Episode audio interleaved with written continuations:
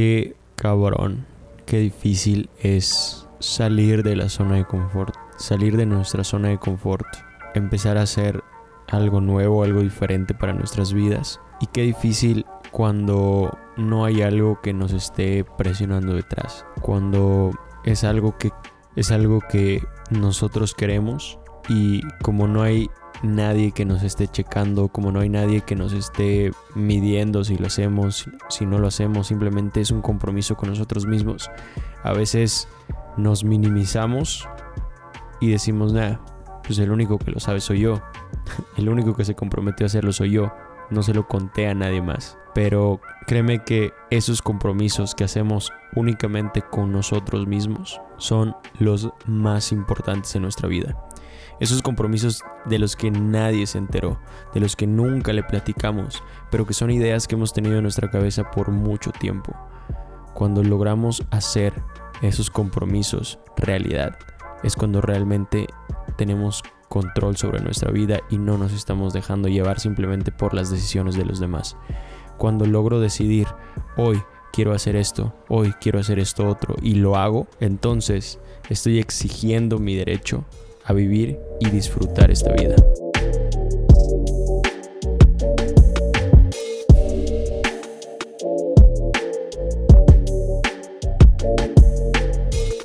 Ya se los había platicado en el podcast pasado. Empecé a ir a mis terapias con una psicóloga porque es algo que mi misma cabeza, mi mismo cuerpo ya me exigía, ya me pedía, ya me pedía ordenar todas esas ideas, todas esas ideas confusas que tenía en mi cabeza, no, no tenía muy bien definido qué es lo bueno, qué es lo malo para mí, dónde están mis límites, hasta dónde tengo que aceptar una situación y cuándo debo de retirarme de otra.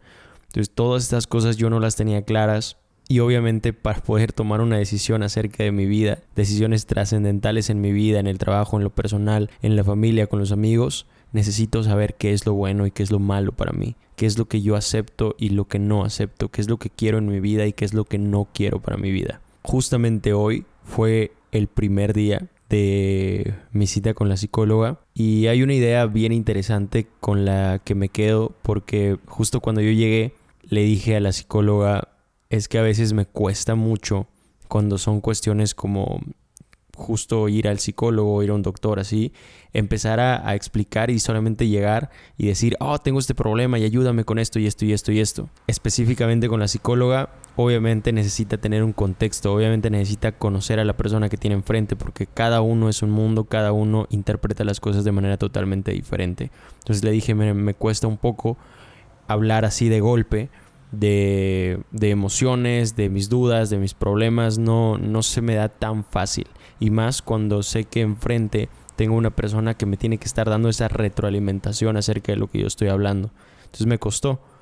Bueno, le dije que me iba a costar mucho. Entonces me dijo, mira, no te preocupes, vamos a hacer una cosa. Vamos a empezar a, rellenar un, un, documento que es como un documento un poco general. Y en cada momento cuando sientas que debemos parar para contar algo relevante, lo hacemos y me empiezas a contar. Y le dije, ah, perfecto, está increíble. Entonces me empezó a preguntar, este, tu nombre, este, y mis apellidos. Para los que conocen mis apellidos, son apellidos que no son muy comunes porque yo soy de Mérida, soy de Yucatán. Ahí los apellidos son, pues son mayas, entonces son un poquito raros y hasta difíciles de pronunciar. Pero me preguntó, mira, tú eres, ¿de dónde eres tú? Este, pues ya le dije, yo soy de Mérida, Yucatán. Empecé a hablar de mi familia y eh, me empezó a preguntar acerca de a qué me dedicaba, por qué me dedicaba a eso, dónde había nacido ese gusto. Y inmediatamente fue como si me hubieran prendido un chip de el, el Saulo extrovertido, el Saulo hablador, el que nadie puede callar. Y empecé a hablar y empecé a contarle toda mi historia. Empecé a contar desde mi familia, cómo es mi relación con mi familia, cómo es mi relación con mis amigos, cómo eh, fue mi, todo mi desarrollo en la, en la primaria, en la secundaria, que para las personas que que son más cercanas a mí ya conocen que la secundaria para mí fue una etapa importantísima en mi vida porque fueron muchísimos cambios y creo que el cambio más grande que he tenido en mi vida se desarrolló en la secundaria. Algún día haré un podcast específico y si les late que haga un podcast específico acerca de, de qué pasó en la secundaria, lo vamos a hacer más adelante porque creo que es interesante analizar que todas esas decisiones que yo tomé ahí. Hablé de mi primaria, de mi secundaria, eh, hablé de, mi preparatoria, hablé de mi viaje a Ciudad de México, todos esos cambios que, estuve viviendo, cómo los viví externa e internamente. Mi, hablé de mi problema de ansiedad, hablé, de, de, todo lo que me fue saliendo en ese momento. Yo estaba hable y hable y hable y hable y platicando acerca de mis problemas y me daba una retroalimentación. Al final de cuentas, la psicóloga me dijo, mira, esta primera cita va a ser como una entrevista porque necesito justamente conocerte. Entonces necesito que, compartas eso conmigo, que, que hables un poco de tu historia y poco a poco vamos metiéndonos en este proceso, adentrándonos en este proceso para poder definir mejor qué es lo que sucede y cómo podemos mejorarlo. Después de un rato que yo me estaba aventando un monólogo muy cabrón, me detuvo y me dijo, mira, cuando tú llegaste, tú me dijiste que se te complicaba mucho hablar acerca de tus problemas y de las dificultades que tienes en tu vida, las cosas que te causan dolor en la vida. Y me dijo, llevas 40 minutos hablando sin parar. Llevas 40 minutos en un monólogo que está muy bien. Me dijo, está súper bien porque te sabes comunicar, te expresas muy bien. Entonces me sirve mucho, pero tal vez el problema que tú tienes es un problema de etiquetas etiquetas mucho lo que pasa a tu alrededor, etiquetas, te etiquetas mucho a ti mismo porque quieres encontrar si te vas a identificar como una persona extrovertida, una persona introvertida, te quieres etiquetar para no decepcionar a las personas, para que no esperen demasiado de ti y entonces ahí es donde entramos en el primer conflicto. Ahí es donde nosotros mismos, en lugar de estar fluyendo con la vida, en lugar de estar fluyendo con las cosas que nos pasa, empezamos a jalarnos hacia atrás y empezamos a ponernos barreras donde no debería de haber barreras, que es con, incluso con, con nosotros mismos, con nuestras propias ideas que deberían de estar de nuestro lado, empezamos a juzgarnos porque ya esperamos llegar a, a un a un lugar, ya esperamos llenar un, vacío, un sitio, una plática, esperamos que las personas empiecen a vernos de cierta manera y entonces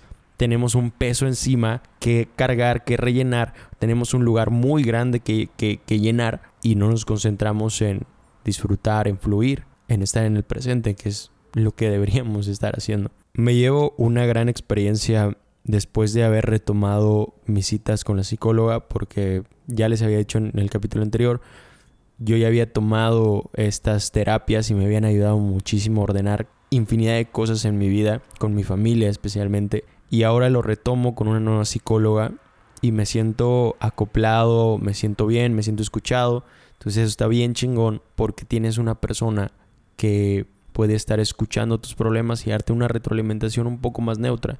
Y además siento que el poder saber que al menos una vez a la semana tienes un lugar donde vaciar todas esas dudas que tienes, todos esos conflictos que acumulas, es un respiro no solamente para la cabeza, sino para el alma, para el cuerpo, para todo y se refleja en todo. De verdad, cuando yo salí, me fui a desayunar, me fui a comer algo, hasta la comida me supo mucho más rápida, más rica. Eh, estuve un rato caminando ahí por una plaza, luego ya me vine para acá para trabajar otra vez. Pero se siente muy bien, se siente muy bien tener un lugar donde desahogarte, donde hablar, donde platicar de todas esas cosas acerca de la vida, los problemas que tienes, las, las dudas que tienes y saber que tienes una retroalimentación muy honesta y muy neutra o acercado a lo más neutro posible. Quiero hacer de este proceso algo más público porque sé que allá afuera hay muchas otras personas que se están enfrentando a cosas parecidas, similares. Yo sé que cada persona es un mundo, cada persona tiene sus propias complicaciones. Hay una frase que dice que simplificamos los problemas de las otras personas, pero cuando se trata de nosotros queremos ser tratados con toda nuestra complejidad. O sea que cuando vemos a las otras personas hablando de sus problemas, hablando de lo que están pasando en la vida, a nosotros se nos hace a veces muy fácil decirles, hoy sabes qué, tranquila, va a pasar, este, solamente es pasajero, mm, eh, no te preocupes, seguramente viene por un bien mayor o algo así, ¿no? Entonces tendemos a simplificar mucho las respuestas que le damos a las otras personas.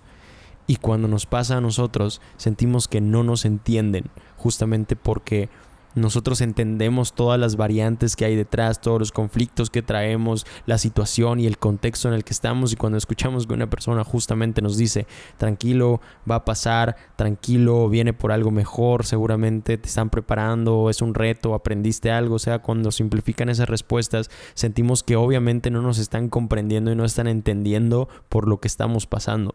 Tener esta apertura para yo compartirles mi historia, mi camino, para compartirles mis experiencias, todo lo que he vivido, cómo lo, cómo lo reinterpreto, las acciones que tomo para tratar de salir adelante.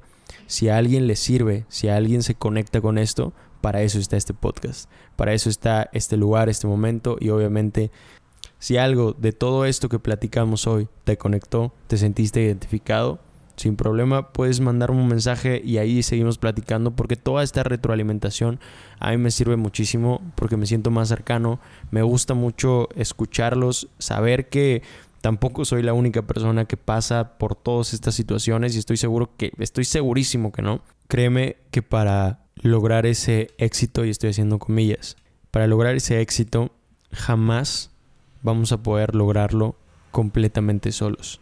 Jamás vamos a lograr llegar a esos sueños, a esas metas, si únicamente estamos pensando en cómo yo puedo ser mejor, cómo yo puedo solucionar estos problemas, cómo yo puedo ser todólogo, cómo yo puedo agarrar, eh, quedarme con el pedazo de pastel más grande, no vamos a llegar lejos. Para mí, la vida se trata de hacer equipo. Para mí la vida se trata de empatizar, de entender. Para mí la vida no se trata de ganar o perder. Para mí la vida se trata de impulsarnos, de jugar todos juntos, de disfrutar ese juego. Significa de qué es lo que hiciste para ganar, cuál es esa trayectoria que hay detrás de tu victoria. Me da mucha paz saber que a un lado de mí está, están amigos increíbles, está mi familia, están personas muy especiales para mí que todos vamos avanzando, que todos vamos creciendo, que todos vamos evolucionando y aprendiendo y todos estamos dispuestos a salir de esta zona de confort, a meternos a nuevos retos, a darle un giro de 180 grados a nuestra vida. Si hay algo que no nos gusta, poder hablarlo, poder platicarlo, poder compartirlo, porque al final así forjamos un alma, un espíritu, una fuerza más sólida. Así nos encontramos, así nos superamos, así nos escuchamos. Ya saben que si les gustó este podcast, este episodio, así como lo hacíamos antes con los primeros capítulos, agarren el pedacito de clip que les haya gustado más. Agarren el pedacito donde se hayan conectado, que, que neta les haya dejado algo y compártanlo, etiquétenme, compártanlo a personas que les pueda servir, que les pueda ayudar este podcast. Estaría increíble. Nos vemos en el próximo capítulo y este es nuestro Camino Ninja.